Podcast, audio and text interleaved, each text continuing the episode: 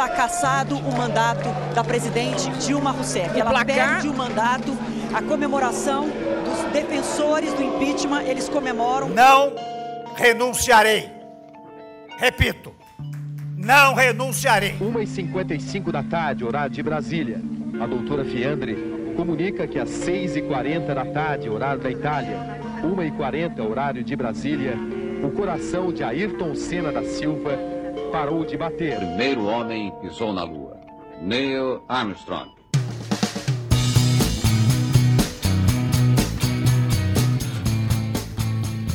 2020 marca os 70 anos desde a primeira transmissão de TV no Brasil.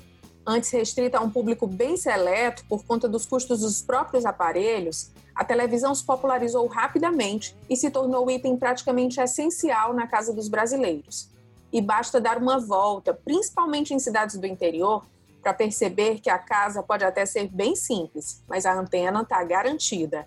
E foram muitos os momentos em que os brasileiros se viram parados diante da TV, da chegada do homem à Lua, o acidente que matou o piloto Ayrton Senna, passando pelo fim da novela Vale Tudo, quando todos queriam saber quem tinha matado a vilã Odette Reutemann. Ver você ter coragem de negar agora. Negar o quê? O que, que eu vou negar? Eu tô com mais raiva dela! É ela que eu tô querendo! Ela! Ela! Pelo ataque às Torres Gêmeas e até o impeachment da ex-presidente Dilma Rousseff. Quem nunca? E o fato é que, ao longo dessas sete décadas, a televisão foi definindo rumos sociais, políticos e comportamentais, pautou discussões, provocou controvérsias e estabeleceu muitos imaginários. É certo que muita coisa mudou nos últimos anos, tanto no que diz respeito à produção em si para a TV, quanto à forma de consumo, principalmente com o advento da internet e a velocidade quase meteórica com que a tecnologia vem se atualizando. No episódio de hoje, partimos do que disse o pesquisador e teórico Gabriel Prioli na última mostra de cinema de Ouro Preto, que teve como tema os 70 anos da TV, quando ele foi questionado sobre o fim da televisão. Abre aspas, ela talvez morra a muito longo prazo, mas antes disso ainda vai fazer muita coisa e dar muita contribuição. Fecha aspas. É com essa frase que eu convido meus colegas de podcast Marco Sampaio, PH Santos e, por favor, trilha sonora para a volta do Renato AB. E eu falei. Onde andei? Agora pra ficar. Eu cheguei Gente. em frente ao portão. Sim, o Meu Renato cachorro... voltou. Eu tava na casa de vidro, eu tava na casa de vidro do reality. Aí o público voltou e eu voltei. Oh, o público voltou e eu voltei. Lembrando para as pessoas que nos escutam que este é o Big Art, podcast de cultura do povo, com episódios semanais sobre os mais variados temas da cultura e do entretenimento. E hoje que temos aí o time completo novamente, eu queria perguntar para vocês, meninos, qual a relação de vocês com a televisão? E aí eu falo a televisão mesmo, a televisão zona, a televisão de 70 anos. Eu fui criado pela TV, não sei se vocês sabem, assim, tem gente que tem babá, tem gente que tem pai, tem mãe, eu tenho TV. Assistindo Xuxa só para baixinhos. É, eu diria assim que teve a fase Xuxa, Zé do Caixão, Banheira do Gugu. Eu passei por todas as fases. Minha, minha adolescência foi né, a banheira do Gugu que me ajudou bastante. Na infância, a, a Xuxa a banheira do Gugu Cláudia. antecipou muitas adolescências, né? Sim, sim. Então, assim, eu fui. É, eu, eu, eu adoro, por exemplo, filme de faroeste por conta da TV, porque tinha lá os especiais, Clint Eastwood, na Band e tudo mais. Então, é, eu fui criado pela TV. E você? Olha, eu não, eu não, não cheguei a ser criado, não. Só me, me antecipando aqui, não cheguei a ser criado, não. Mas lá em casa dava uma confusão danada, porque a TV não só antecipou minha adolescência, como, minha, como antecipou a minha fase adulta, porque de repente, através da TV, eu estava discutindo coisas assim adultas e lá em casa era uma questão. Até que chegou um momento que meu pai me proibiu de assistir TV, porque eu passava muito tempo na frente da televisão. Era 8, 9 horas por dia. Mas tu podia assistir perto? Não dava problema de vista? Ixi, menina, ainda tinha essas lendas urbanas, né? Que eu não podia, não. Tudo, esse era o de menos. Menina, era uma loucura lá em casa. E quando alguém sentava na frente, o outro de trás dizia: Ei, sai do meio, espelho sem luz. É. O burro não é transparente, não. Meu Deus do céu. E você, Marco Sampaio? Cara, eu adoro televisão, adoro televisão. Assisto, assisto desde sempre. E, é, e como você mesmo disse, é televisão zona mesmo, né? De, de, de ter horário marcado para assistir as coisas de, de pautar o dia pela, pelo horário de assistir televisão. Adoro, sempre adorei. É, é, já tive minha fase noveleiro. Hoje, hoje o que eu mais consumo acaba sendo jornal, mas, mas assim, também não é por conta só da profissional, é por gostar mesmo de, de acompanhar noticiário e tal. Assisto, assisto jornal hoje como quem assistia novela há uns anos, né? Mas adoro, adoro, adoro televisão. Assisto sempre, diariamente. Eu você, não preciso nem falar, pois é, não preciso nem, nem falar, porque na verdade já, já falei essa história aqui outras vezes. Trabalhei 17 anos em televisão, né, fazendo telejornalismo, e na verdade, assim, isso me aproximou ainda mais de um, de um encantamento que eu tinha, porque de fato a televisão é uma fábrica de encantamentos. Então, ainda hoje eu Não, sou uma eu consumidora quero, de TV de... aberta. Eu queria que você definisse o que é fábrica de encantamentos.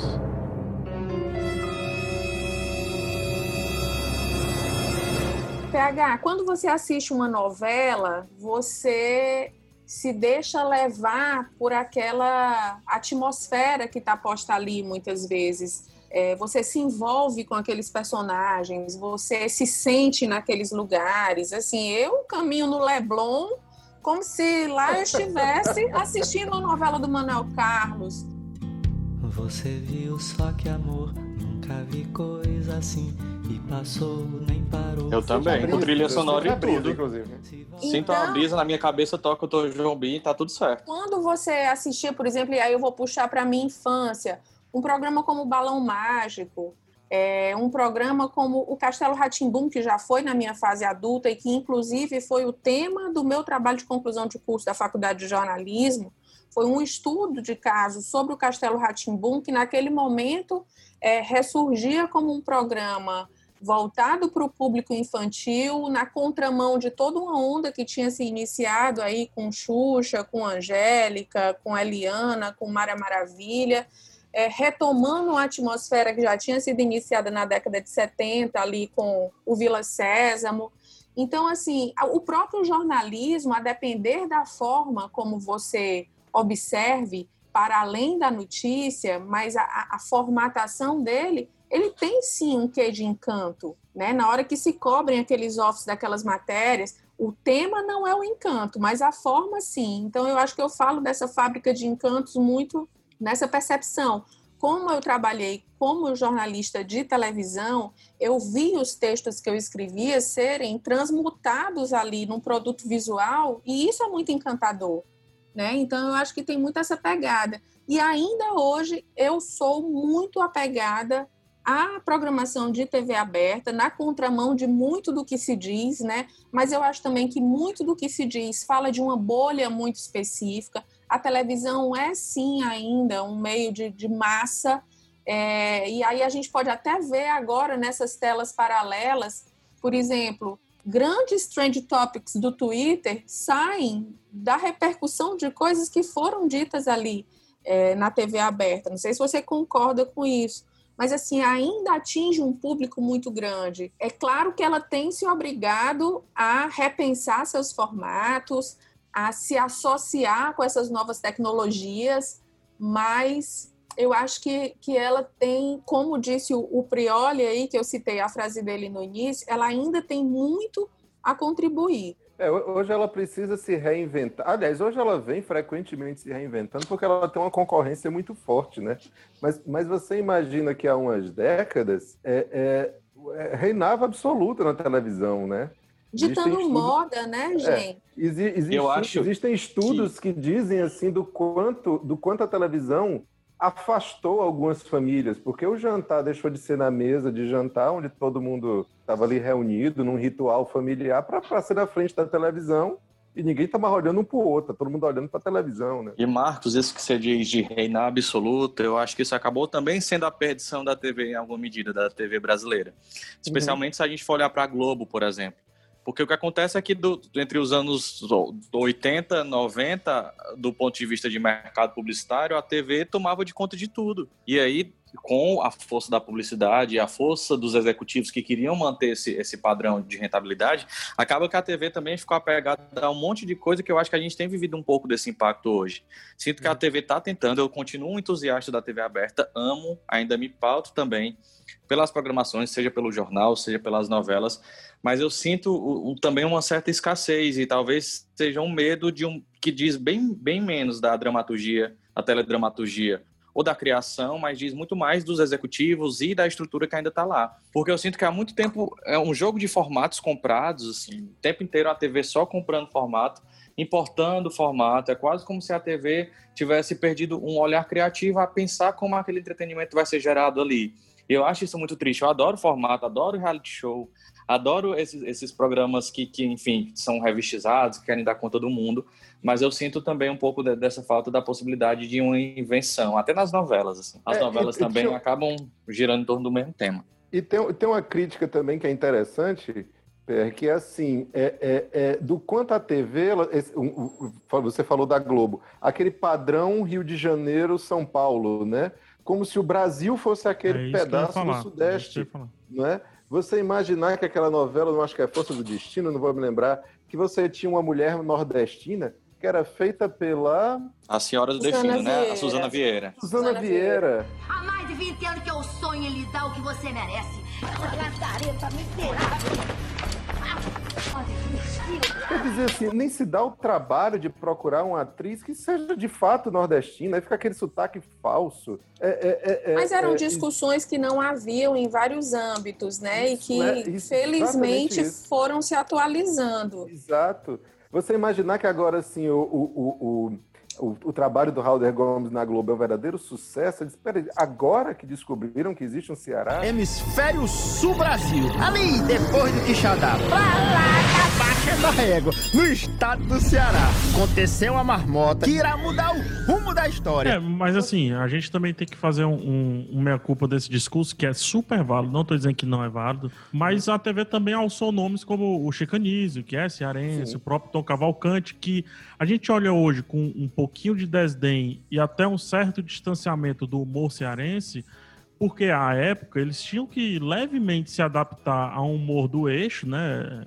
O sulista, vou dizer assim, é para caber. E aí ele, eles traziam o Renato Aragão também, né? Vale citar.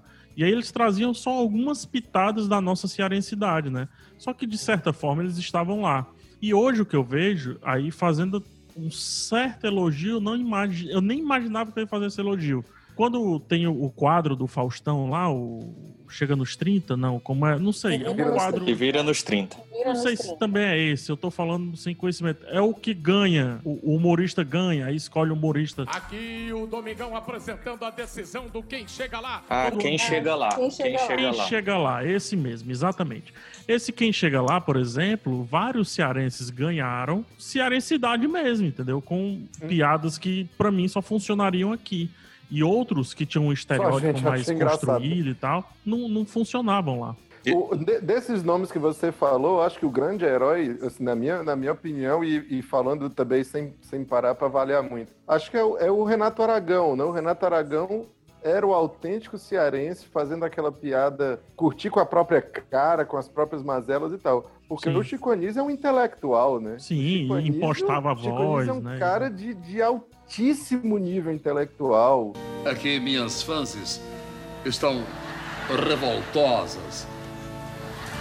A razão da revolta delas é por mim ter abandonado as gravações de uma minissérie blíbica. Um conhecimento vastíssimo. O Marquinhos não está querendo dizer que os cearenses não têm um nível intelectual alto, não é isso. Mas é que ele se utilizava é, disso para além não. do nosso humor, né? Só Definitivamente claro. não. Agora, o nosso humor, o, o que se chama mais comumente de humor cearense, é uma coisa muito do, de falar com o nosso sotaque, é uma coisa muito é, estereotipada. Tem uma ingenuidade gente. também, né, Marcos? Eu, muito, eu, acho que é. apela um pouco pro ingênuo, essa coisa meio Exatamente. do amarelinho, que é essa pessoa meio desentendida, mas que acaba Humilde, se dando né? bem, que é humilde e tudo mais. E o Chico Anísio não tinha tanto esse arquétipo, né? Ele passava por outras não. coisas. Tanto que ele É. era o professor, né? Ele era o chefe. Isso, ele conduzia a história. Agora, você falou isso, é, dessa, dessa coisa da audiência e tudo mais, da- a partir da cearensidade, no Quem Chega Lá, e eu lembrei do case que foi o Nas Garras da Patrulha no resto do Brasil, assim.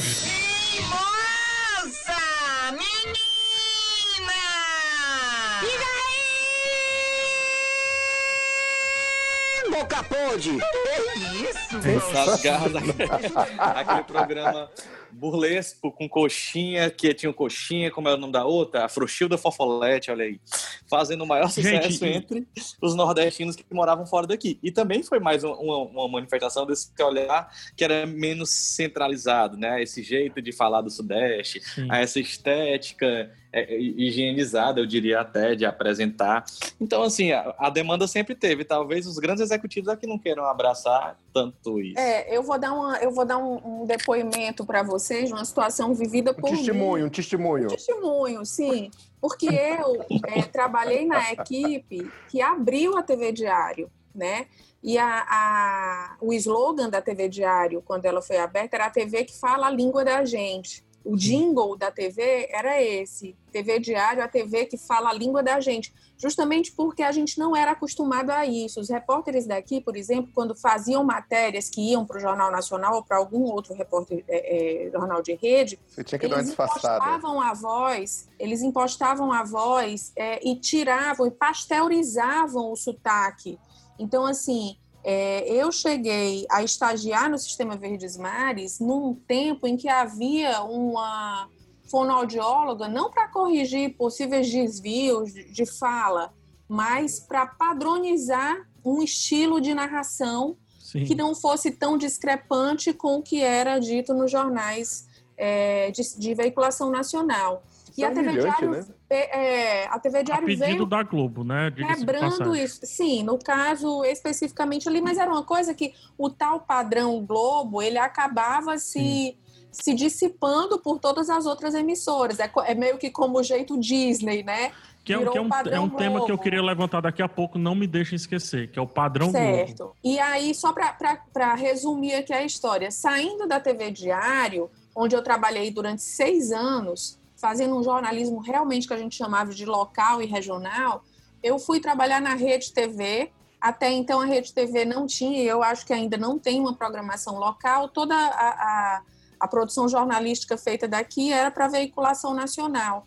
E eu tive altos problemas, porque eu tinha sim que a exigência não era tanta, mas havia uma certa cobrança por uma padronização da fala, da narração, mas principalmente do vocabulário da escrita, porque alguns termos que eu usava nos meus textos não po- poderiam não ser compreendidos num jornal de veiculação nacional. Então foi um choque. Tipo, rebolar fora, né? Não pode. Vixe, mas é besteira desse povo, né? Alguma Oh, meu vez Deus. eu usei, a- alguma vez eu usei uma frase, foi fazer mercantil. O meliante rebolou. Menino Então, assim, eu acho que naquele momento isso era muito forte. Hoje É. eu já percebo, é, muitas vezes acho até forçado ver alguns jornalistas que trabalham em televisão meio que forçando um papo descontraído, que não combina muito é, com a ocasião, né, com a forma de dar a notícia. Mas eu, eu quis pontuar isso aqui porque vocês Senti alfinetes. é, eu quis falar que é, vocês citaram essa questão do, da nordestinidade ou não, do fato das garras da patrulha, que eram da TV Diário, terem chegado em ser a o maior pico de audiência na favela da Rocinha, no Rio de Janeiro. Por isso, porque assim, tem nordestino no Brasil inteiro, o Brasil é extremamente vasto nas suas culturas, nos seus falares, e a televisão é, não, não deveria ser nunca é, um, um meio de bloquear isso, mas principalmente de mostrar toda essa De variedade para o país inteiro, né? E essa desculpa da linguagem, Cíntia, é- também não, não cabe, porque a, a língua brasileira, por si só, é essa língua que ela é atravessada por um território enorme. Então, assim, dentro do Por contexto... dizer que a coisa- gente todo mora mundo num país, né? Mas é um continente, né? É, todo mundo, assim, de algum modo as pessoas entenderiam. Enfim, Eu fui, vai. eu fui, eu fui pro Rio de Janeiro uma época E o meu primo, onde, onde eu me hospedo lá, disse que tinha um amigo dele que tava louco para me conhecer, queria muito me conhecer, e eu, tá, gente, por que, que esse homem quer tanto me conhecer, né? Porque eu tinha, naquele ano, ido no programa das Tigresas. E ele era simplesmente fã das tigresas, conhecia todas pelo nome, tudo que saia de, delas de revista ele comprava. Ele, ele, era louco pelas tigresas. No próximo bloco, aqui no programa João Inácio Show. Agora, tigresas. Aí eu tinha, eu, na época eu trabalhava em escola, tinha levado um grupo da, do, da escola onde eu trabalhava lá, e fui no programa que tinha as tigresas. Ele ficou louco, eu, eu era tipo, querendo contar os bastidores da minha visita ao Meu programa das Deus. tigresas. E o Marcos com os alunos entre as tigresas é claramente a melhor aula possível. Sensacional. E eu, no meu tempo de estudante, as, as aulas de campo, como era chamada, era na fábrica da Coca-Cola, da É. Brahma, que ainda tinha ali no Papicu. na Agora, o programa Ceará, de né? tigresa não tinha, não, viu? No dia que eu fui pro programa das tigresas, sabe quem se apresentou, Cíntia? Lady Zu, cantando A Noite Vai Chegar. noite vai chegar, meu pensamento está tão longe. Eu sei que vou sonhar. A noite vai chegar e o pensamento gente, está tenho- tão longe. Eu tenho Lady tantas Zu. histórias de, de- de bastidores da TV Diário, enfim. Mas um deles é que eu Acho que não participei. convém. Não, eu participei do programa da Regininha. Eu fui só startar Oh, uma live. E Manias de Você é um programa é pornô, de certa forma. É erótico. Eu amava, Pornô eu erótico. amava. E aí eu, eu participei ali do programa, me colocaram na cama, me confusão. Na mas cama enfim. com a Regininha. Você Exatamente. É, porque, enfim. Depois a gente. Um dia, a gente- quando tiver aquele de bastidores, que a gente tá só adiando, vai ser o nosso podcast 50, eu conto Uhum. esses bastidores aí. Mas a pergunta que eu queria fazer, até. A pergunta, ela, ela é simples, mas acho que é muito difícil responder, porque assim, o padrão Globo, ele. ele. ele foi o mal necessário para a TV ganhar a, o tamanho que tem hoje, principalmente a Globo, né? Assim como lá nos Estados Unidos existe um padrão CNN, na Inglaterra existe o, o padrão BBC e por aí vai. O padrão Globo aqui foi um mal necessário? E aí, só para embasar a pergunta, para ela não ficar tão vaga. Quando a TV surge, ela não sabe o que era ser TV. Ela era rádio na TV, né? É. A gente tem até, a gente está falando da TV Diário, a gente tem essa micro história acontecendo aqui. Porque quando a TV Diário surge, é a Rádio Verdes Mares quem vem é, dando o suporte ali de apresentadores e tudo, tanto que alguns programas eram formatos de rádio mesmo, com até microfone própria, de as garras rádio, da etc. patrulha, né, PH? Exato, Carros, Era- Paulo era um programa de Oliveira rádio, né? mais. Então é meio que um- um- uma mini história da grande história que aconteceu, da TV Tupi, etc. É, e aí a TV, eu, eu, a meu ver, de fora, passou muito tempo fazendo qualquer coisa. E não conseguindo ser amplamente comercial como era o rádio, nem conseguindo lançar estrelas como o rádio havia lançado, nomes né, personificados tudo mais. E aí veio o padrão Globo. Será que não foi esse padrão? Será que não foi esse padrão Globo que realmente trouxe a TV para onde ela está, num berço de ouro? Com certeza, PH. Com toda certeza. E, e você coloca a expressão mal necessário, eu acho que nesse assunto cabe muito assim essa expressão. Porque, de algum modo, precisaria de, de uma padronização, até porque as pessoas não tinham a TV e passaram até aos poucos. Então, tinha que ser uma programação que, de certo modo, pudesse propor um, um diálogo que fosse constante, né, aquela coisa replicável. A novela é uma prova disso, o Folhetim é uma prova disso, que, que as pessoas pudessem acompanhar e no dia seguinte acompanhar de novo e reunir os vizinhos. Cresci ouvindo as histórias da casa da minha avó, que reunia os vizinhos todos para assistir a TV. Então, de algum modo, aquilo ali foi criando uma certa dinâmica, uma certa rotina. E eu acho que esse padrão acabou salvando, porque a partir do momento que, que isso funcionou, atraiu o público, vem a, a reboque, a publicidade, a coisa se estabelece e vai ganhando formas. Eu acho que a minha crítica a esse padrão Globo é que eu acho que eles demoraram demais a fazer uma curva do, do confortável. Eu acho que a coisa estava tão confortável, e está até hoje, talvez menos agora, mas estava tão confortável que ninguém quis mexer em nada. E aí a coisa ficou replicável, seguindo muitas vezes o mesmo molde de 30 anos atrás, quando agora ninguém mais se contenta com uma coisa replicável que tem o mesmo modelo. Não à toa, até o jornalismo, que a Cíntia falou isso, e eu, e eu assistindo, eu penso muito nisso às vezes, eu percebi inclusive agora com a pandemia uma, mudagem, uma, uma mudança na linguagem do Fantástico. Acredito que eles tiveram algum encaminhamento de mudar um pouco a linguagem, inclusive estão forçando muito a barra, sinto que o Fantástico tem forçado a barra, pelo um coloquialismo, não sei muito bem ainda que ainda está meio indefinido. Mas é isso, assim, enquanto todo mundo estava dentro de casa na pandemia, todo mundo voltou os olhos para a TV, o Fantástico vem e tenta de algum modo dar uma guinada, assim como foi o sucesso do Big Brother, enfim. eu respondendo objetivamente a tua pergunta, eu sinto que esse padrão foi necessário, mas eu acho que ele durou tempo demais. Eu acho que o, Boni, eu acho que as Marlenes Matos da vida duraram tempo demais. É, o, o, o, a, essa história desse, dessa padronização ela também passa por uma questão que é justamente o mesmo motivo pelo qual tenho raiva desse monte de termo em inglês que a gente adotou da nossa vida como se fosse a coisa mais natural do mundo. Deixa de é hate. A... que a gente passar a achar que o padrão correto é aquele aquele lá, né? Então, assim, como eu já ouvi amigos meus dizendo, não, a gente usa é, é, case no lugar de, de exemplo, a gente usa coisas assim porque é bonito. Quer dizer, o bonito passa a ser aquilo que é essa linguagem que nos colonizou. E esse é o certo. Aí eu me lembro de um outro amigo também do Rio de Janeiro, eu, eu vivo lá porque eu tenho família lá, um outro amigo com uma vez dizendo que achava meu sotaque bonito porque ele não parecia sotaque de cearense. Ele disse, é assim, porque você fala bem normal, né?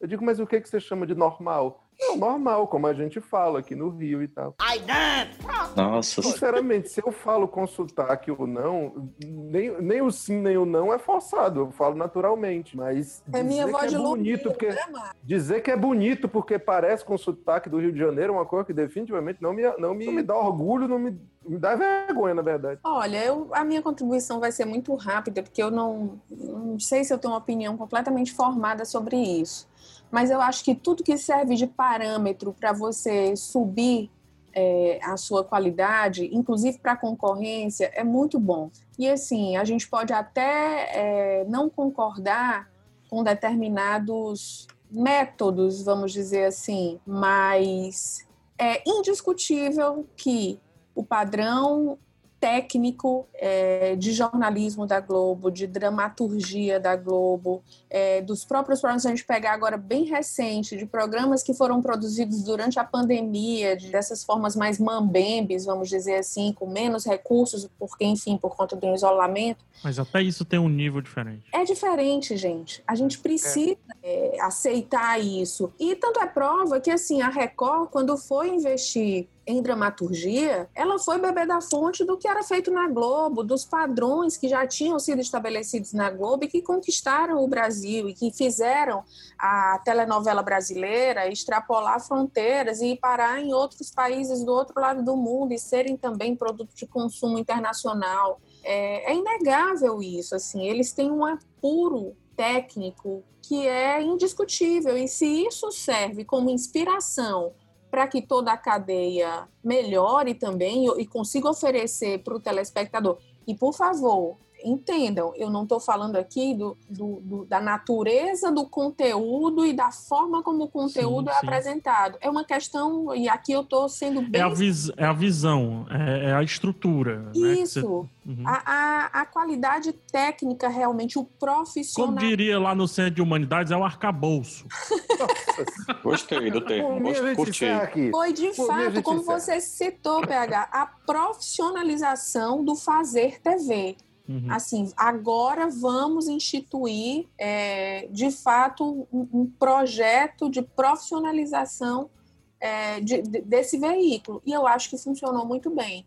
E eu e acho, inclusive, que ela vem tentando, é, de forma muito insistente, encontrar novos formatos à frente, inclusive, de outras emissoras nacionais, é, para tentar se adequar aí a esses outros padrões de consumo. E você falou aí na Record, é engraçado que é inegável essa, essa inspiração no padrão Globo, né? Que é no, no, nas novelas que a Record teve, mas não conseguiram ter o mesmo impacto. Será? Não. Não, de as, forma alguma. As novelas, da, as novelas da Record, até onde eu sei, elas tinham duas situações. Elas foram, elas, elas investiram muito dinheiro. É porque teve um dinheiro. momento da minha vida. Até porque eu... o dinheiro é dos fiéis, né? Não é deles, né? Não, é, não existe trabalho. Mas assim, investiram muito dinheiro conseguiram muito sucesso, mas eles não conseguiram manter-se até hoje. Assim, ah, ah, ficaram restritos concordo. num nicho, eles eu acho. Ficaram restritos num nicho, investiram muito dinheiro, fizeram muita coisa, Usaram muitos atores da Rede Globo e nunca perderam aquela famosa piada. Cadê o fulano? Morreu ou tá na Record? Eu só vim aqui dizer que a sua filha, Paloma Bernardi, ela não morreu. Ela só tá na Record. O quê? Eu sei, eu sei. É uma maluquice, mas é verdade. Eu acabei de ser contratado, tava andando no estúdio, dei de cara com ela, quase morri, caí pra trás achando que era vulgo. Não acredito! Eu sei, ela tá viva! Mas ela tá bem! Ela tá ótima, feliz! Nossa, gente, é, é, é muito Essa complexo. piada é de Pepsi, espetacular, né? gente.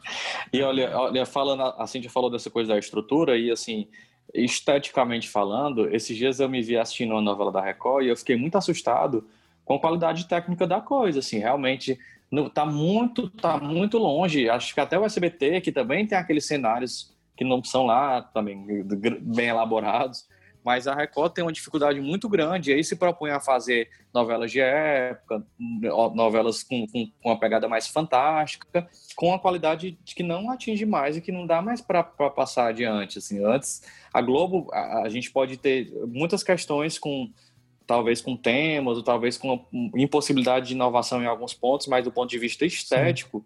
a Globo é de, assim, trabalha essa riqueza e vai afinando essa riqueza. E eu acho que puxou realmente esse nível lá para cima. Com a Não TV Manchete, exporta, né? na tro- é, exporta e faz sucesso no mundo inteiro. Sim. Com a TV E Manchete vindo a M e tudo reboque e mais, tudo né? mais. E ganha M e tudo mais, né? Muito, Sim, com- sim. justíssimo, inclusive. Mas é Fazer engra- daqui um ranking, fazer daqui um ranking meio, meio à distância, assim, eu fico imaginando assim, Globo marcou a, a história da teledramaturgia e, e tem um, um- um trono que acho que é difícil alguém tirar. A Record... Mas só que a novela do Trono é da Record, né? É, por isso é que eu já puxei para Record. A Record fez muito sucesso com essa história das novelas de bíblicas e tal, mas também não conseguiu sair daí. O SBT consegue também uma popularidade com essas novelas mais infantis, uma coisa assim, mas também eu acho que não conseguiu sair muito daí. E a finada manchete é que eu acho que teve alguma originalidade quando criou a- o Pantanal, Cananga do Japão, gente. Ana Raio e Zé Trovão. Ana Zé Trovão. Perfeitos. Eu queria Nossa, falar da manchete. Eu queria falar da manchete. É, Vamos falar É, da manchete. Esse fim, esse fim de semana, eu, eu até coloquei, fiz um stories disso. Assim, eu deitei, né? Sábado à tarde, tudo. Eu disse, vou achar um filme bem legal para eu assistir no Prime Video. E aí eu fui lá no Prime Video, tá? Fiquei zapeando, zapeando, zapeando. Aí eu vi Jaspion. Aí eu disse, gente, Vou assistir já, senhor.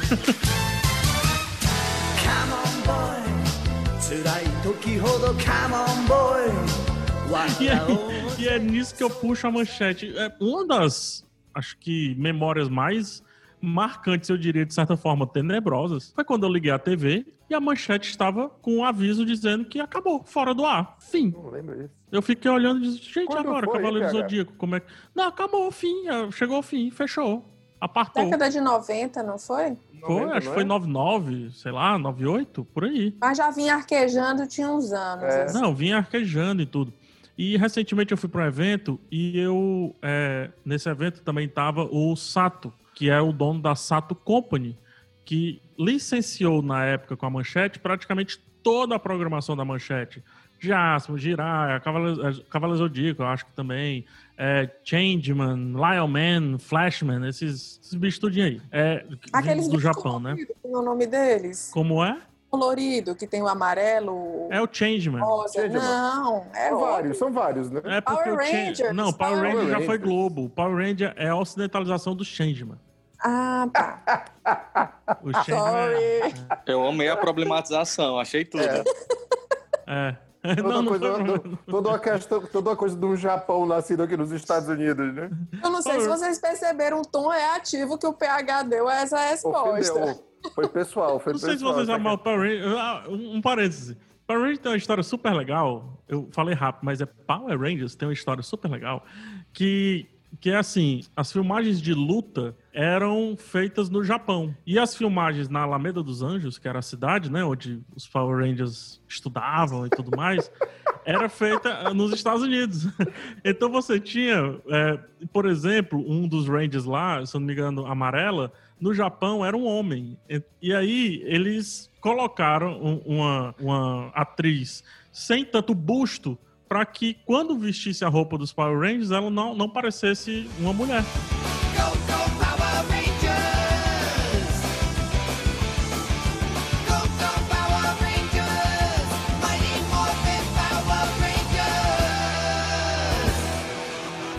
Gente, é muita treta, né? Muito Meu Deus, e tinha a sainha também, né? Pra esconder qualquer coisa, pra poder, né? Tinha, tinha a sainha da Rosa. A Rosa tinha a sainha. A, a amarela também, as duas. a amarela e a rosa. Acho que a amarela foi depois que adquiriu a sainha, não foi? eu já não lembro. Mas agora eu entendi, PH. Revival há pouco tempo, não teve? Que eu lembro de ter ido Teve cinema, né? Teve no cinema.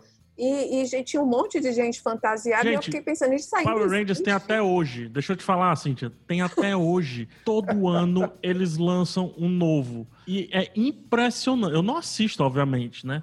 Mas todo ano tem. E outra, já teve reunião dos 10, 15 Rangers vermelhos, dos 22 Rangers azuis. Tem crossover, Meu tem Deus. tipo um universo Marvel dos Power Rangers.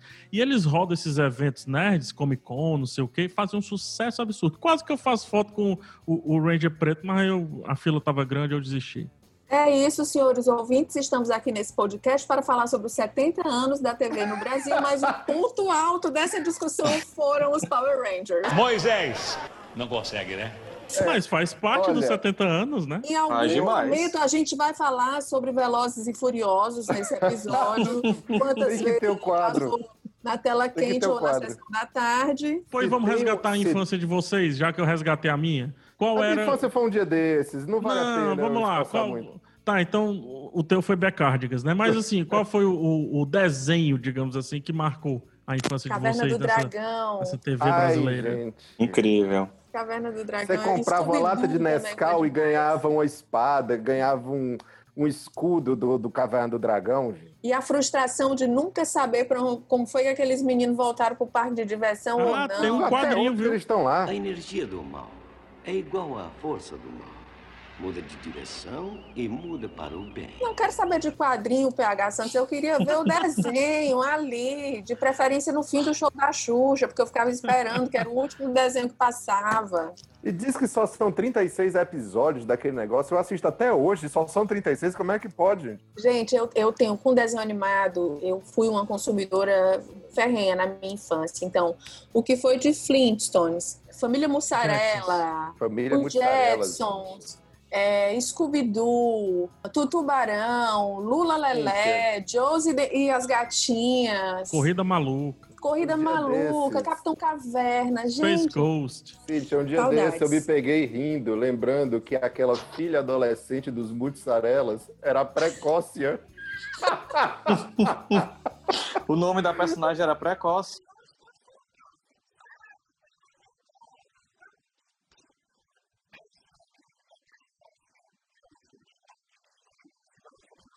Eu acho que. Renata Abe Ela era uma filha adolescente. ouvindo falar da família Mussarela. Eu nunca ouvi falar da família Mussarela. Eu Eu, juro que era pra só né? Mutsarelas. Mas eu já quero ser amigo da Precoce. Já vou assistir todos os episódios. Só pra acompanhar essa, essa pessoa. E tinha o, o J Quest muito antes da banda J Quest, na verdade. Acabar com essa verdade.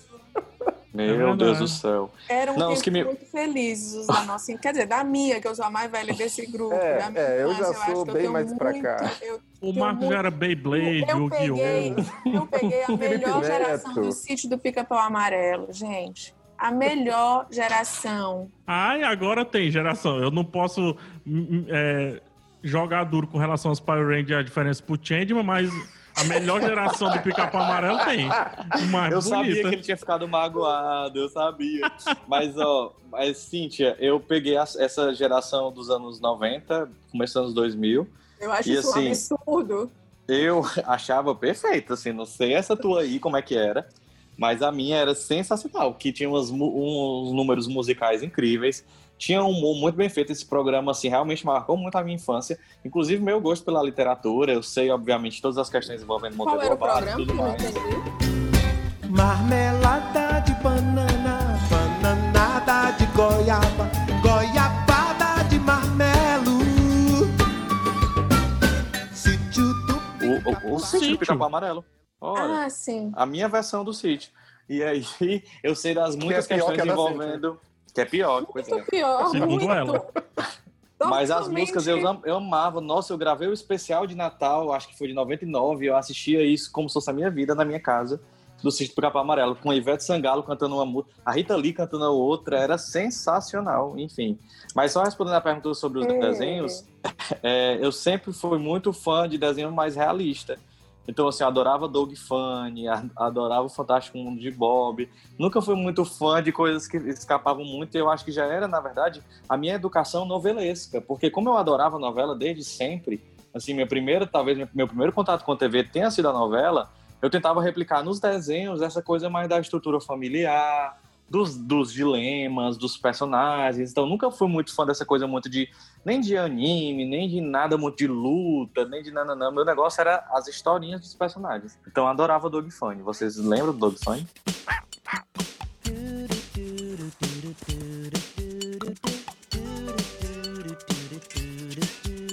Lembro, adorava. ah, Inclusive, passava depois de um seriado fantástico chamado Anos Incríveis. What would you do if I sang out of tune? Would you stand up and walk out on me? Maravilhoso. Lindo! Maravilhoso. A abertura era o Joe Cocker. Exatamente. O tema de abertura era o Joe Cocker. Maravilhoso. Kevin Arnold e Winnie Cooper, o maior casal que nunca conseguiu dar, dar bom. Gente, falar de, de 70 anos da televisão do Brasil é, é impossível não citar Silvio Santos. Ah, é. né? Não sei se vocês concordam comigo, mas se não e ao citar Silvio Santos, é impossível alguém não imitar, né? Sim. E como o Silvio Santos, na verdade, ocupou uma faixa importante com um jeito muito peculiar dele é, durante muito tempo, né? É, e hoje, por mais que a gente faça ressalvas à permanência dele no programa e às inconveniências é, que ele se permite fazer, mas é, o Silvio, Silvio Santos faz parte da história da televisão brasileira de forma muito íntima. É, e como ele conseguiu se transformar de fato na cara da televisão brasileira. E Cintia, eu acho que ele, assim como a Globo, ele estabeleceu também um padrão de como é Sim. um programa de auditório.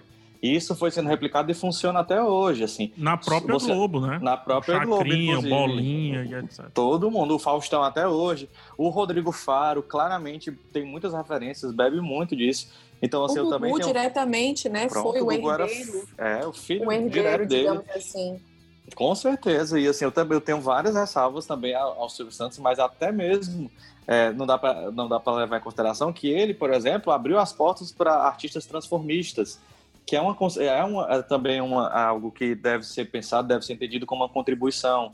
Então, o Silvio Santos, ele, ele entendia que o público, eu acho que ele sabia, talvez mais que a Globo em alguns momentos, qual era a hora de virar a chave, qual é a hora de oferecer uma, uma- algo, algo novo. Estava Legal todo essa mundo cansado dos mesmos artistas, vamos aí atrás de uma galera transformistas, ou vamos atrás de uns artistas, eh, eles invent- ele inventava umas coisas do nada e levava. A própria Maísa, ah, uma criança prodígio que fala bem, joga a criança prodígio lá também. Então, assim, ele, ele tem uma capacidade de inovação que foi mantendo e, e foi esquentando o carisma dele até hoje. Foguete, eu quero ver, quero ver. Quero ver o papo agora, quero ver o papo. Vai no foguete, vai no foguete, senta lá. E, e interessante, assim, a cartela de variedades que ele oferecia no mesmo dia, né? Porque eu sou do tempo que o programa do, do Silvio começava de manhã, com aquele programa infantil, e terminava à noite com um show de calouros e Araci Balabania, ou Araci de Almeida, Almeida. é, Sônia Lima, Décio Pitinini, Nelson Rubens, entre outros lá, Wagner Montes na- no, no- no grupo de jurados, né? Mas tinha Boa Noite Cinderela, o Domingo no Parque, que era infantil, Porta da Esperança. Se alguém puder Boa noite, Cinderela é osso, né? o maior mico que já, já se pode ter passado em história de TV fui eu escrevendo para a Porta da Esperança. e Tu não foi? eu não, eu não. A minha carta não foi sorteada, mas eu escrevi para a Porta da Esperança. Não, eu acho que o maior Sim, o que que mico tu pediu? é O que que tu quando. pediu? Vamos abrir as portas da esperança.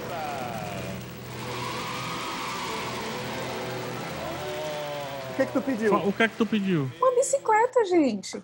Poxa, ele dava bicicleta a rodo. Pois é, pois é. Aí tu imaginas o tamanho da minha frustração, porque na verdade, como eu sou a, a mais nova de três, eu sou de uma época em que a vida útil das coisas era, era muito longa. Então, eu estudava com os livros que tinham sido do meu irmão, passado pela minha irmã e chegavam a mim, eu brincava. as minhas meninas, as meninas da minha geração já estavam brincando de Barbie, mas eu ainda estava com a Suzy da minha irmã.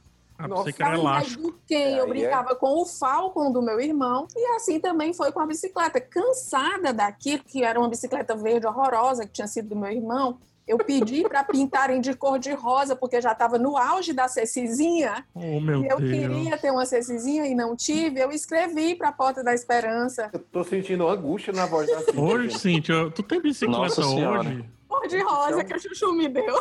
Ah, Olha aí, até a verdadeira é um porta da esperança.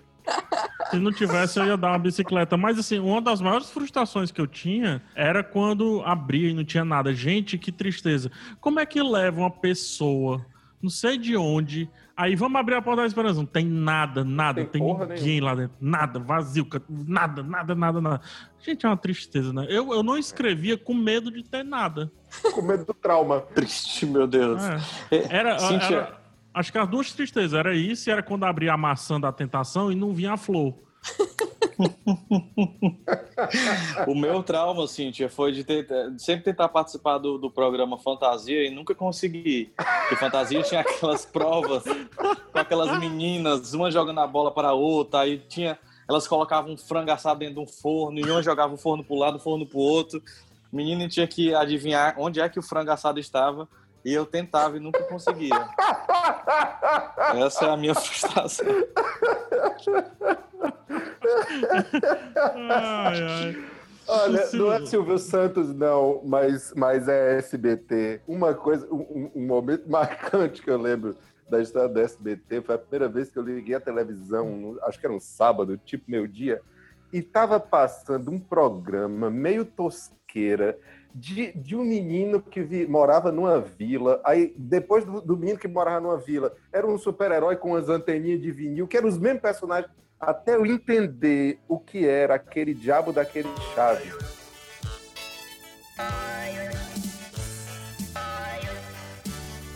Porque porque você não tinha anúncio, você não tinha. Eu não vi Ah, propaganda. é Agora, porque quando tu, tava, tu, tu misturava o Chaves com o Chapolin. né? Chapolin. São os mesmos personagens, né? Os eu mesmos pensei que foi semana, aliás, são os que tinha mesmos sido semana atores. passada, isso.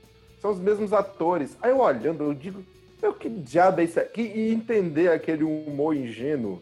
Uhum. E até hoje eu assisto, gente. Tantas vezes ter assistindo, eu assisto. É, hoje você não assiste mais porque não tem mais, né? No, no, nos 70 anos da E- TV, o Chaves deixou de o passar na Amazon TV Prime aberta, tá né? pode? O Amazon Prime tá pode? Amazon Prime é uma maravilha. Tem Jaspion, Jiraya, Chaves, tem tudo. Tem Law and Order, meu Tem querido. Power Rangers também? Não, tem na Netflix. Olha aí. Gente, Todos, viu? Força ponto. Animal, pelo espaço, tudo. Mas só uma coisa sobre o, o- o SBT, pra eu falar rapidinho. É, o Silvio Santos, ele é uma entidade, né? Como todos falaram, realmente não dá pra concordar com um monte de coisa. Mas vocês lembram da polêmica que o Silvio Santos, ele lançaram uma biografia dele e em seguida ele mesmo lançou uma biografia não autorizada, porque as não autorizadas vendiam mais. Ainda teve isso? Foi? Teve isso, sensacional. Ele céu. fazia a propaganda. Gente, essa aqui é a minha biografia, ela não foi autorizada, mas tá aí, você pode comprar, não sei o quê, bababá, bababá, etc. E era, e era publicação dele, dele. É, é um, Meu é, Deus. é um mago, né? E é tão louco, porque você lê a história do Silvio, tanto nas biografias autorizadas quanto nas não autorizadas, e é uma história tão vinda de baixo, tão complexa, que você diz assim, gente, não é possível que isso daqui não seja um storytelling criado. Não é possível, porque é muito absurdo. E ele Eu chegar onde chegou aquela e história tudo de- mais. dele ser vendedor do carnê do baú e ele depois era o dono do carnê do baú. Pois é, e vendia na balsa e, e, né, no Rio, Rio Niterói, se eu não me engano. Enfim, tem muitas histórias E bacanas. teve um momento tudo dele na política, né, também, PH? Teve um flerte Teve. dele com a tentativa Ele foi um candidato sem nome, né? É uma loucura. Porque Ele, ele foi ele não tinha o nome na. no- na, na- na- Pós-ditadura, né? É, ele- não, ele não Na tinha o cédula. nome na cédula. E ele dizia, ó, o número é tal. Vocês que desejam votar em mim não vão encontrar o nome de Silvio Santos na cédula, que está a cédula. Vocês estão vendo? Os nomes de todos os candidatos. Agora, quem pretende votar no Silvio Santos, quem confia no Silvio Santos, quem quer dar o seu voto para o Silvio Santos, deve marcar um X no 26. Então, 26, Correia. Muito E eu fico pensando, Eu fico pensando que mundo apocalíptico seria esse com o Silvio Santos presidente do Brasil. Nossa. Esse capítulo da nossa história, infelizmente, não tivemos. Mas tá vendo como ele é complexo? Aí você falou disso, dessa história que rende, rende, certamente vai render uma série no futuro. Lembrei da série da Abby, que é uma série também que retrata um pouco Nossa. disso. Vocês assistiram já? Acho muito Sim, complexo. eu Eu assim, assisti né? só alguns episódios, eu não assisti completa. Como ela E- tá passando na, na TV aberta, né? É, eu pego uns extratos, assim, mas eu ainda não parei para assistir completamente. ali acaba sendo um- também uma grande aula de como essa TV foi funcionando, essa lógica de pegar o formato da rádio, esse momento de, de como se comportar de frente para as telas, que ela teve dificuldade, de ela se movimentava demais, ela era pouco treinada para aquilo, e essa coisa da pasteurização. Muito do que a gente falou aqui tam- passa pelo, pela história dela, porque que acabou se tornando um, um ícone consagrado da TV. Eu acho que o Silvio Santos também tem uma narrativa nesse sentido, assim, que a própria, cuja própria vida se confunde com a vida da TV, que ninguém sabe quem influencia mais quem, enfim, vou aguardar essa série, esse Eu, filme vou- eu ia falar sobre ele. outro assunto, mas você me deu aí um mote para uma, pra uma questão que eu ainda não tinha parado para pensar, Renato. A gente falou aí da Hebe como ícone, aí tínhamos falado do Silvio Santos, chegamos a citar o Gugu. Quem são os novos ídolos da TV atual? Temos, assim, que tenham esse peso que tiveram, por exemplo, ou que, que ainda tem no caso do Silvio Santos, mas que tiveram Hebe, é, que eu não consigo enxergar, por exemplo, o Pedro Bial tendo ainda, talvez, o,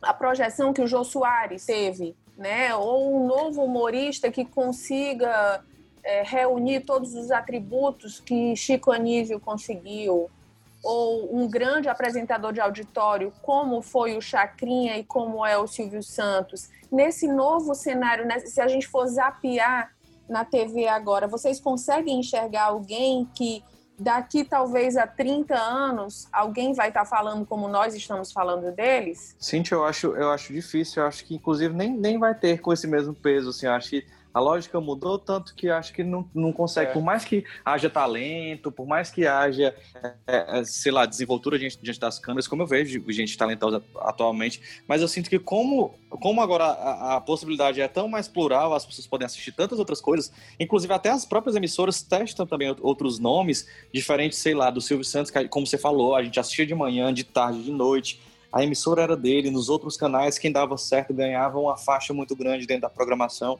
Hoje em dia, eu acho que isso dificilmente vai acontecer. É, as pessoas vão sendo testadas, né? Eu vejo a Record fazendo muito isso. Testa a Sabrina Sato por um lado, não dá certo. A Xuxa que tava lá e agora vai sair, deve voltar pra Globo, mas testa a Xuxa numa coisa, testa na outra. Todo mundo nos formatos, aí parece que não imprime muito bem a personalidade. Eu acho que essa dificuldade de imprimir essa personalidade também faz com que não tenha essa marca tão grande, assim. O Marcos Mion, você falou do Bial, mas o Marcos Mion, que apresenta a Fazenda, também já não, não consegue alcançar a projeção que um Bial já teve.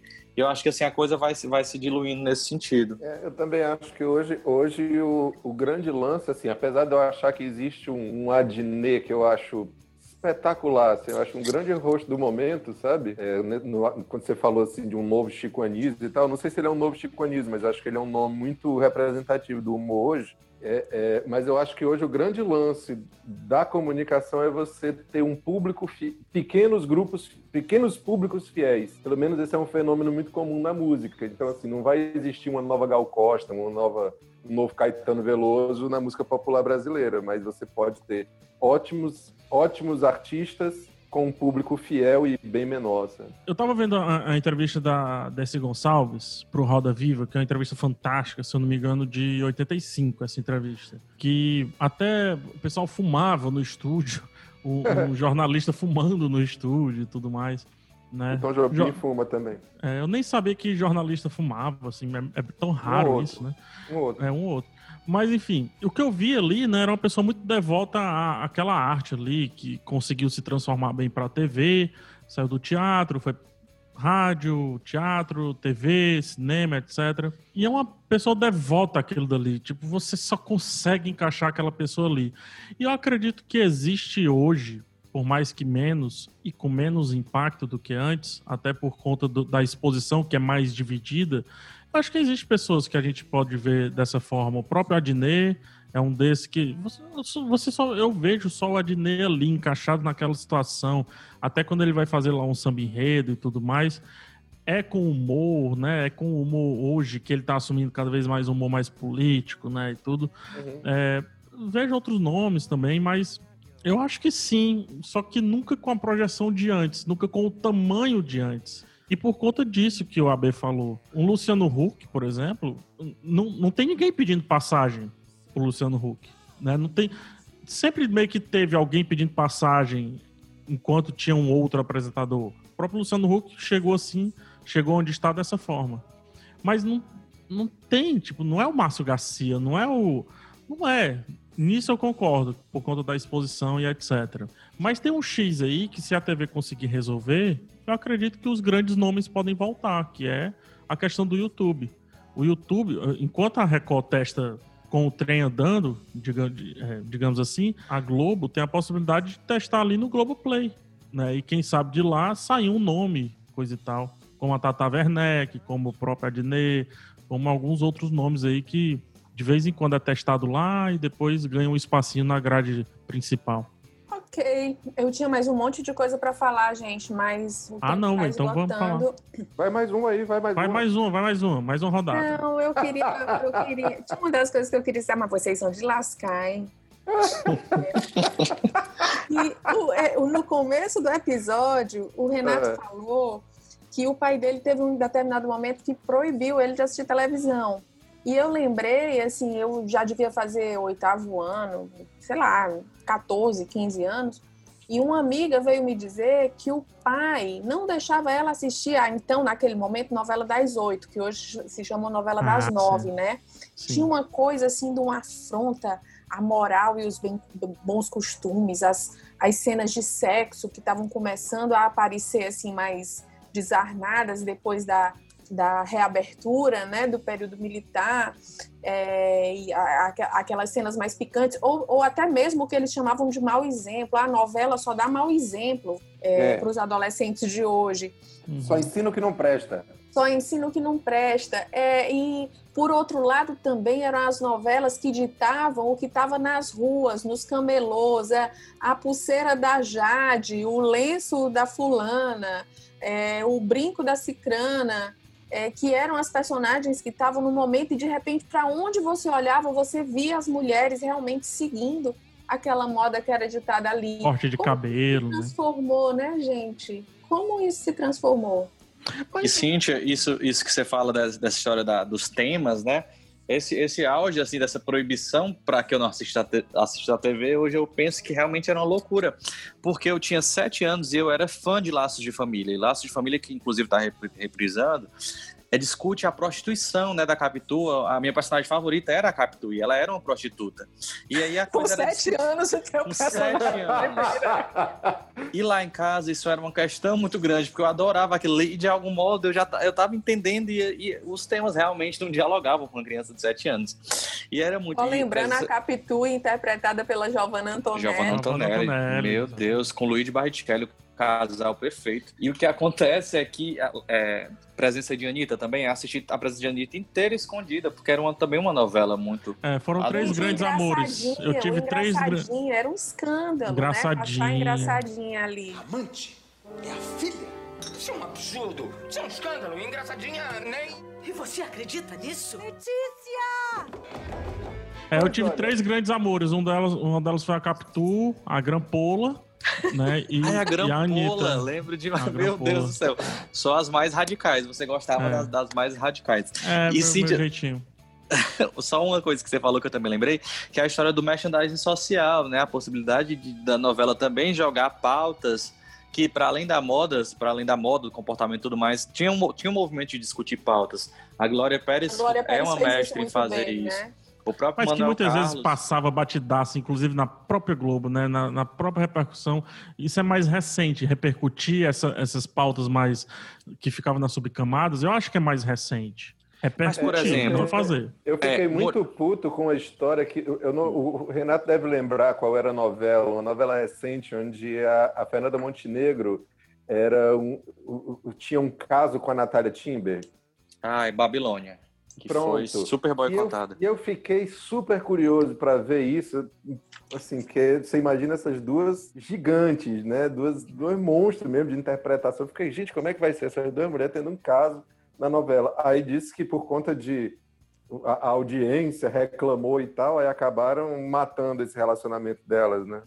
Teve É, também elas aquela coisa do primeiro espaço. beijo, lembra, Renato? Foi, no primeiro Do episódio já teve Sandrinho. beijo. Não, não. Do primeiro beijo gay numa novela. Ah, certo, vai certo, beijar certo. ou não vai? Menino, fez Sim, fila. demais, demais. Em 2005 teve também com, com a América, que era uma Um dos loucura. o Bruno personagens era o. Sandrinho, que, que... Isso. O, o San- Sandrinho, Sandri- Sandrinho não é, do, do- não é mais antigo, não? Sandrinho não é do É. Explode Coração, não? Pois é, que era o André Gonçalves que fazia na próxima vítima. Ah, isso, próxima É. vítima, tá certo. É, é, te- teve até assim, ele chegou a ser agredido na rua porque interpretava o Sim. personagem de um gay. E enfim, eram, eram assim, a, a televisão meio que tentando abordar esses temas, né?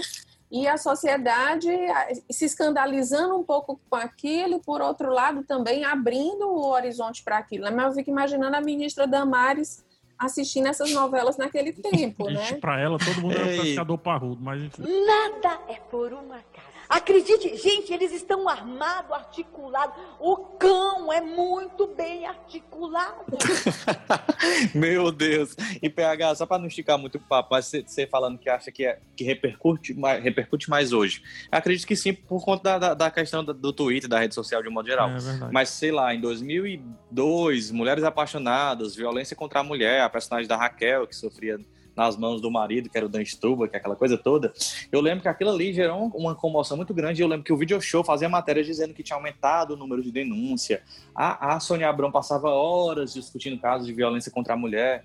Então, de algum modo, a coisa talvez não, não, não circulasse tão nacionalmente, mas tinha ali uma abrangência. Os temas acabavam, de algum modo, repercutindo. Em Explode Coração, a temática era com crianças desaparecidas. Desaparecidas. né? E houve A viagem- um a registro, viagem teve houve um, um registro real né? de crianças, de crianças que foram encontradas graças a, graças a essa campanha feita pela novela. Eu não tenho dados, mas assim, eu já vi muitos comentários sobre o impacto daquela série Malu Mulher, que era, também é uma, é uma série.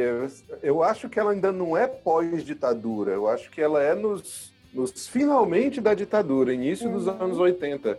Que a protagonista era uma mulher separada que, que decide, que opta por se separar e e criar a própria filha, né, sozinha. E assim, eu, eu, filho de pais separados, na minha turma no 7 de setembro, eu era o único, o único filho de pais separados na época. É, é, aí me lembro muito fortemente dessa série e do quanto depois, trabalhando em escola, o cenário era completamente outro. Uhum. Malu Mulher de 79. Realmente ainda estava na ditadura.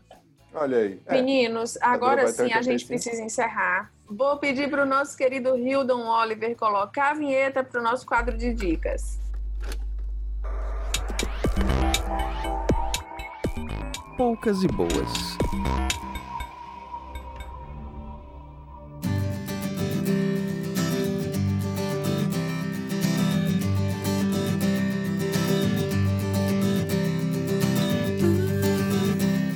Eu posso começar pegando, pegando um pouco o gancho do nosso, do nosso episódio de hoje, né? Do nosso, da nossa temática de hoje.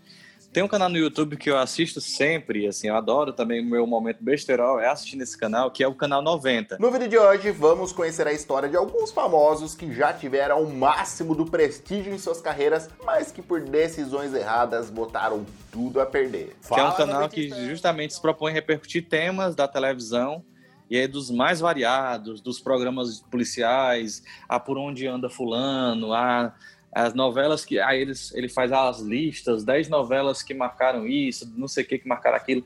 E é bom porque também você consegue de algum modo às vezes se distanciar um pouco daquilo que você tinha só na sua memória e, e pensar também, inclusive, sobre os absurdos daquilo, sobre a qualidade daqueles programas, inclusive entender que alguns ainda ainda estão, sei lá, melhores do que alguns programas que a gente tem hoje. Enfim, canal 90 no YouTube, super divertido, uns vídeos de 10 minutos, o apresentador é carismático, enfim, fica aí essa dica. É, bem rapidinho, também é um canal no YouTube. Eu fiquei com muito medo quando ele falou, mas é um canal é, chamado Trauma, Nerd traumas, traumas. Traumas, eu me lembrei. Do boca a boca, né? Naquela vez que eu falei da série. É, não, no último também. episódio a Cintia roubou o. Ai, não lembro agora. Te ensinar o estilo de karatê que me ensinaram. Tu roubou! Tu roubou a minha! Que nojenta! Ladrão. Gente, a série presta, presta não. É, tem um, um- um canal no YouTube chamado Nerd Show. Fala, meus queridos amigos, como estão vocês? Vocês estão bom, né? Quando a gente é nostálgico com uma coisa, a gente nunca quer que aquela coisa mude, né? Eu sei bem disso. E ele faz vários vídeos de curiosidades, vários, vários, vários.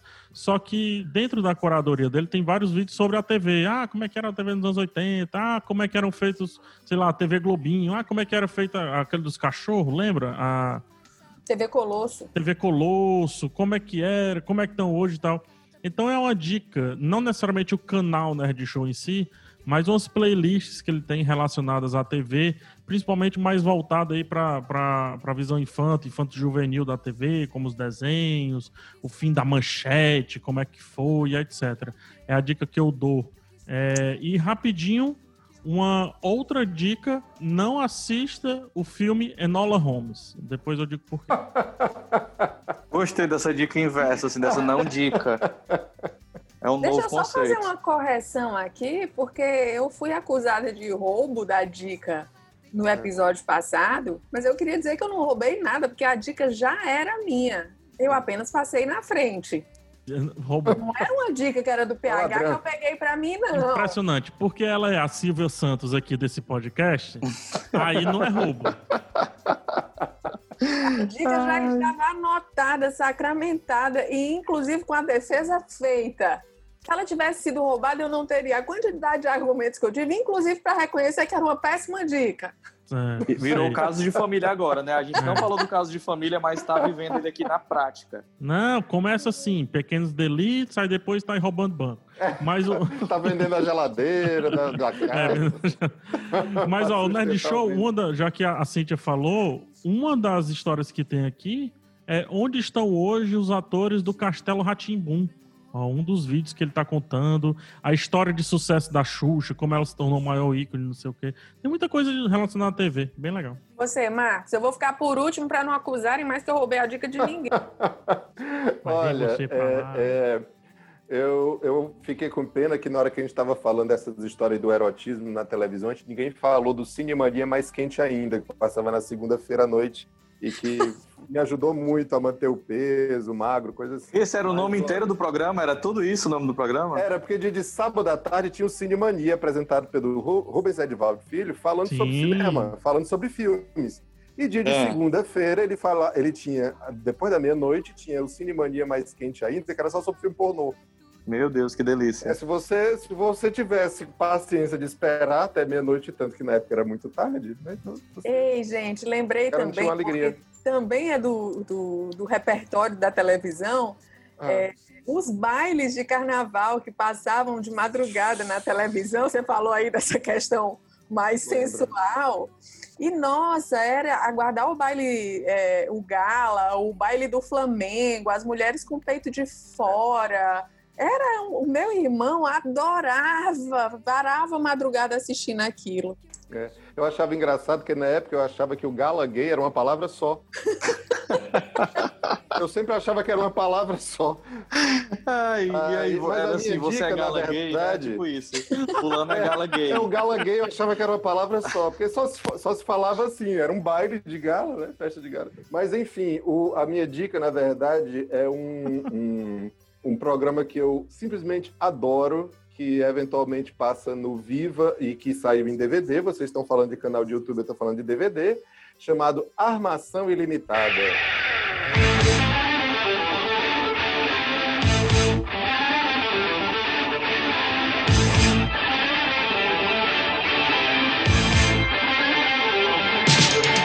Armação Ilimitada, que era com. Juba e Lula, oh! Juba e Lula, Rô, é, é, André Beltrão, o Cadu Moliterno antes dele meter a pena na mulher dele.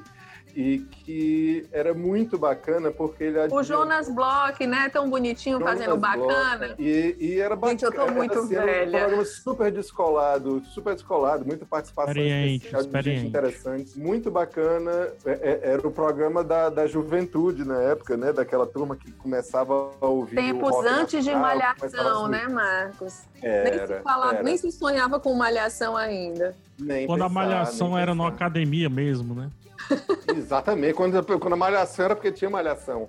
Mas assim, a armação ilimitada, não, não sei se existe algum episódio em YouTube, alguma coisa assim, mas. Com certeza tem. muito E, divertido. e como vídeo recomendado, Punk é a levada da breca. Ai, que delícia, Alfio é teimoso. Maravilha. Cujo final, não sei se você viu, eu acredito que não, é tenebrosíssimo, porque ele é sequestrado pela NASA, viu? Mentira, eu não lembrava Verdade, disso. verdade, tenebroso. É muito agridoce o final, muito agridoce. Bom, vou pra minha dica agora, gente. Queria pedir ao Hildon pra colocar aí a trilha sonora. Ah, e pra ela tem trilha sonora. Eu tô pedindo. Quem mandou Mas você não é, mas- pedir? Mas é é muito engraçado que doninha da o quadro bola. das dicas está quase do mesmo tamanho do programa todo, né? Podcast. Não é isso que eu tô pensando. É, vai vai, vai Então mudar agora dar logo a- Cíntias e Boas agora.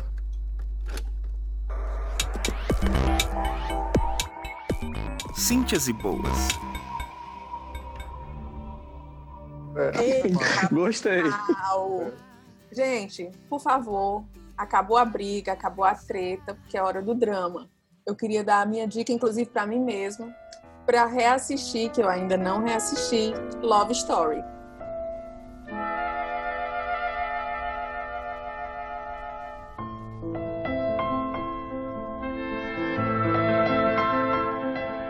O filme está completando 50 anos em 2020. Agora entrou agora em agosto no catálogo da Netflix. É um filme que marcou muitas gerações, marcou muitos corações. Todo mundo que assistiu chorou junto com a doença da Jenny, o, o drama do Oliver.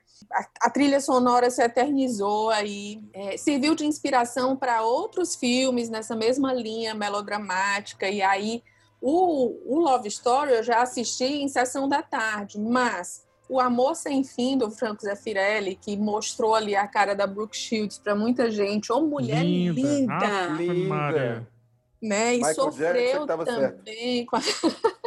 sofreu com aquela história. Então, a minha dica é essa: tem Love Story aí no catálogo da Netflix, bora assistir, bora romancear, bora lembrar dos. Semar, dos- vamos semar. É, é só triste porque, enfim, não, não é nem spoiler que a mulher morre, né? Mas, enfim. Gente, recebendo spoiler aqui. Com atraso de 50 anos. Que Um triste, atraso de gente. 50 anos. É que nem quando o pessoal tava falando da novela da Record, eu falei um negócio, o pessoal, pô, spoiler. Não, gente, tá na Bíblia. Muito bem, meninos, o papo hoje foi especialmente especial. Tivemos aí a volta do AB, falamos de um assunto que, na verdade, comunica com todo mundo, né? Obrigada, obrigada, foi muito bom esse Beijos. reencontro. Vamos ficando por aqui. A quem nos escuta, eu dou a dica de que não esqueça de acompanhar o Videarte nas nossas várias plataformas, no Caderno Impresso, no portal Povo Online, no Instagram, arroba Videarte o Povo, anote aí. Na Rádio Povo CBN, nas manhãs de sábado, e também no O Povo Mais, a plataforma multi-streaming de jornalismo e cultura do O Povo.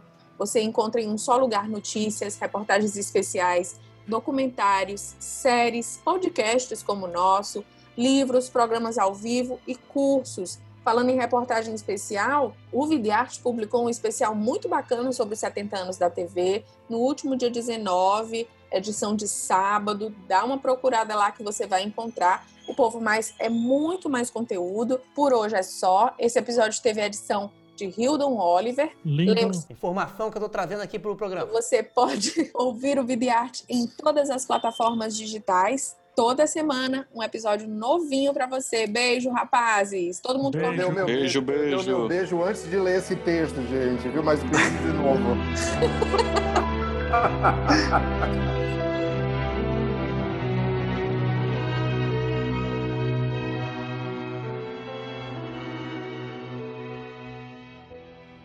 Esse podcast foi editado por Rio Dom Oliver. Arroba Hildon Oliver no Instagram.